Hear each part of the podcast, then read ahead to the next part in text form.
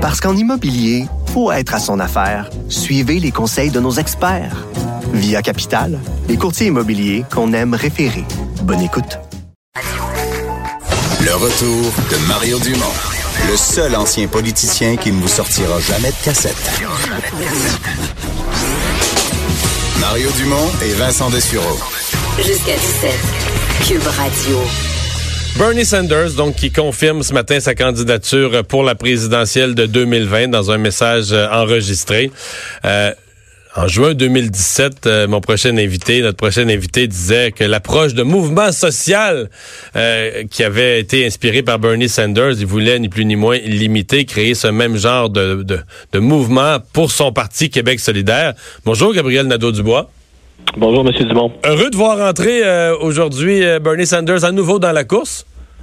Ben, je pense que c'est c'est intéressant parce que Bernie Sanders a en quelques années considérablement transformé la politique américaine. Euh, ça, qu'on, quoi qu'on pense de ses idées, je pense que tout le monde reconnaît qu'il y a une contribution intéressante et qui vient vraiment secouer les colonnes du temple en politique américaine où pendant longtemps, les candidatures républicaines, démocrates, parfois on trouvait que ça se ressemblait, que les deux partis euh, étaient un peu du pareil au même. Euh, dans les dernières années, pas seulement à cause de lui, mais notamment à cause de lui, on a l'impression que la politique américaine est soudainement plus imprévisible et peut-être plus intéressante. Mais le résultat de ça, c'est plus imprévisible. Le résultat de ça, c'est l'élection de Donald Trump. C'est-tu si bon pour le pays? Ben moi, je, pense que la question mérite d'être posée. C'est pas c'est pas euh, Bernie Sanders qui a perdu contre Donald Trump, c'est Hillary Clinton. Et qu'est-ce qu'aurait donné l'élection si M. Sanders avait été candidat? On le saura jamais. Alors je pense. Qu'est-ce que, vous en pensez? euh, Pensez-vous qu'il aurait battu lui Donald Trump? Ben, quand on regarde la manière dont Bernie Sanders et son discours résonnent dans certaines couches de la population, notamment les classes moyennes inférieures euh, blanches aux États-Unis, euh, je pense que la question est drôlement intéressante. Moi, je pense qu'on aurait pu être surpris par la performance de Donald Trump, euh, de, de M. Sanders, qui performait assez bien dans des bastions ouvriers démocrates qui ont changé de camp et qui ont appuyé Donald Trump à la dernière élection. Et c'est ces électeurs-là que Hillary Clinton avait beaucoup de difficultés à rejoindre. Alors moi, je, ne compterais pas euh, Bernie Sanders pour battu, même si bien sûr, il y a face à lui non seulement les républicains, mais l'establishment démocrate lui-même qui ne porte pas Bernie Sanders dans son cœur. Alors c'est une bataille, euh, c'est disons toute une bataille qui s'amorce pour lui, je pense. On, va regarder euh, Bernie Sanders en deux temps. Je, veux, je veux vous entendre sur les deux fronts. Le contenu, et ce que vous avez décrit, le mouvement citoyen que vous avez souhaité imiter, de mobilisation, mais c'est pour moi, c'est deux affaires différentes. Commençons par le contenu. Pourquoi la politique de, Bernie Sanders serait bonne pour les États-Unis? Ben, Bernie Sanders a le grand mérite de mettre le doigt sur un énorme bobo là, aux États-Unis. Là. Euh, le fameux rêve américain, là.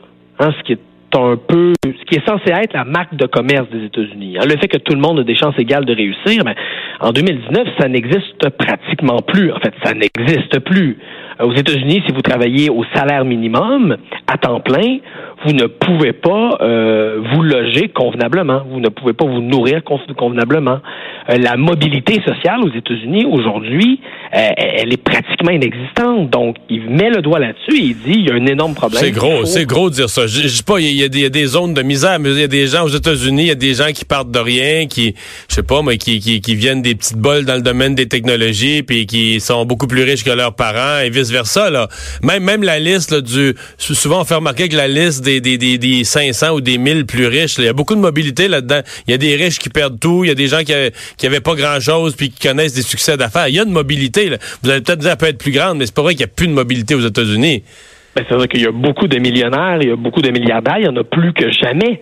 Mais pendant ce temps-là, la classe moyenne américaine a euh, diminué comme une peau de chagrin là, avec la fin des syndicats, ben la fin, disons, la chute importante des syndicats aux États-Unis, avec les réformes fiscales coup sur coup qui ont diminué les impôts pour les plus fortunés. Hein. C'est Warren Buffett, qui est lui-même un, un, milliardaire, un des hommes les plus riches au monde, qui disait payer moins d'impôts euh, que plusieurs de ses employés, notamment que sa secrétaire. Alors quand on a une société comme ça dont le système est complètement perverti, ça génère des réelles frustrations. Et ce que fait Bernie Sanders, c'est donner un visage progressiste, un visage euh, démocratique à ces frustrations-là, alors que Donald Trump, eux, euh, lui, dans le fond, donne un visage d'exclusion et euh, à cette même frustration-là qui est vécue par une bonne partie de la, classe moyenne américaine.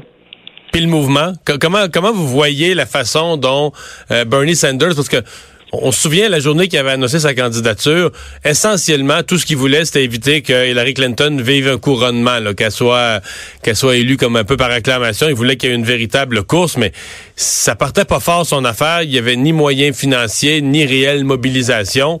Euh, ça, faut donner le crédit. Il s'est rendu à chauffer euh, Hillary Clinton au fil d'arrivée. Il a pas gagné, mais il l'a chauffé au fil d'arrivée parce qu'il a créé une impressionnante mobilisation.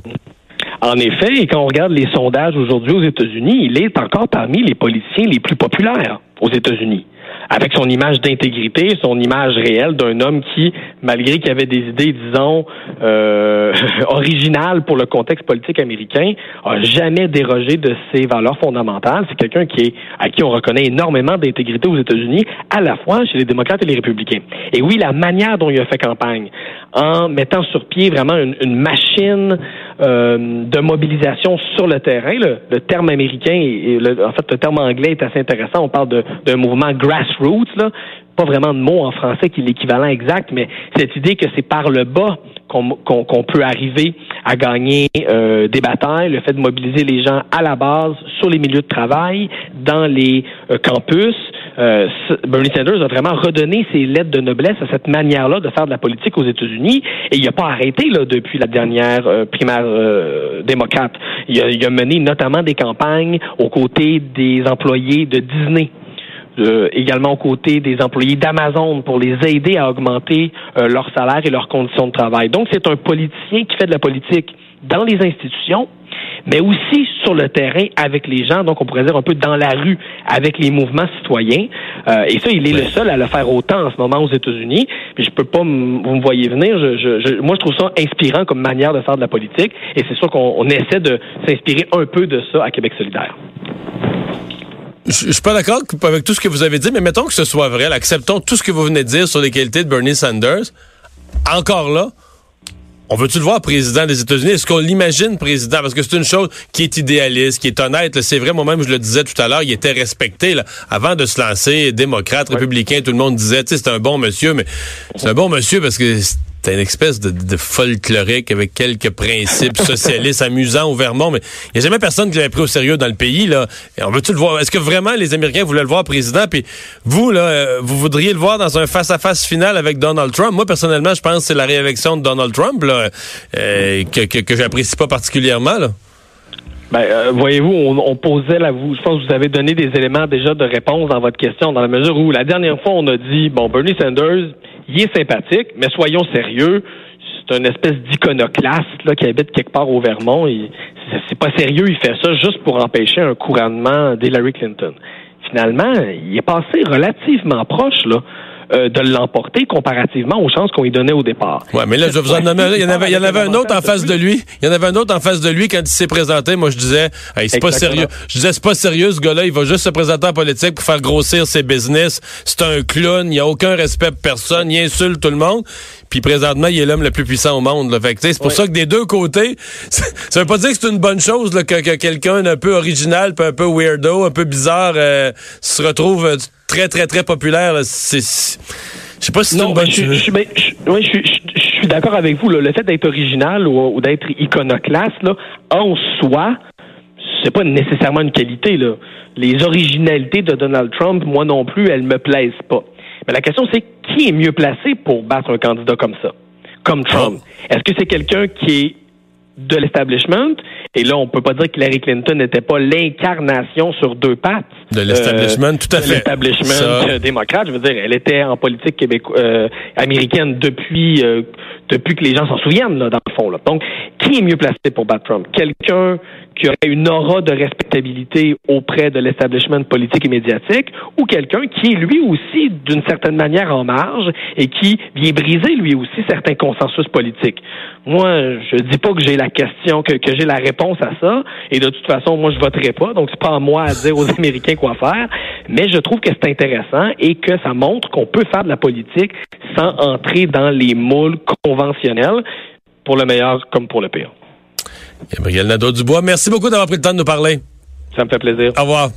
On va s'arrêter dans un instant notre tour d'horizon de l'actualité de 16 heures.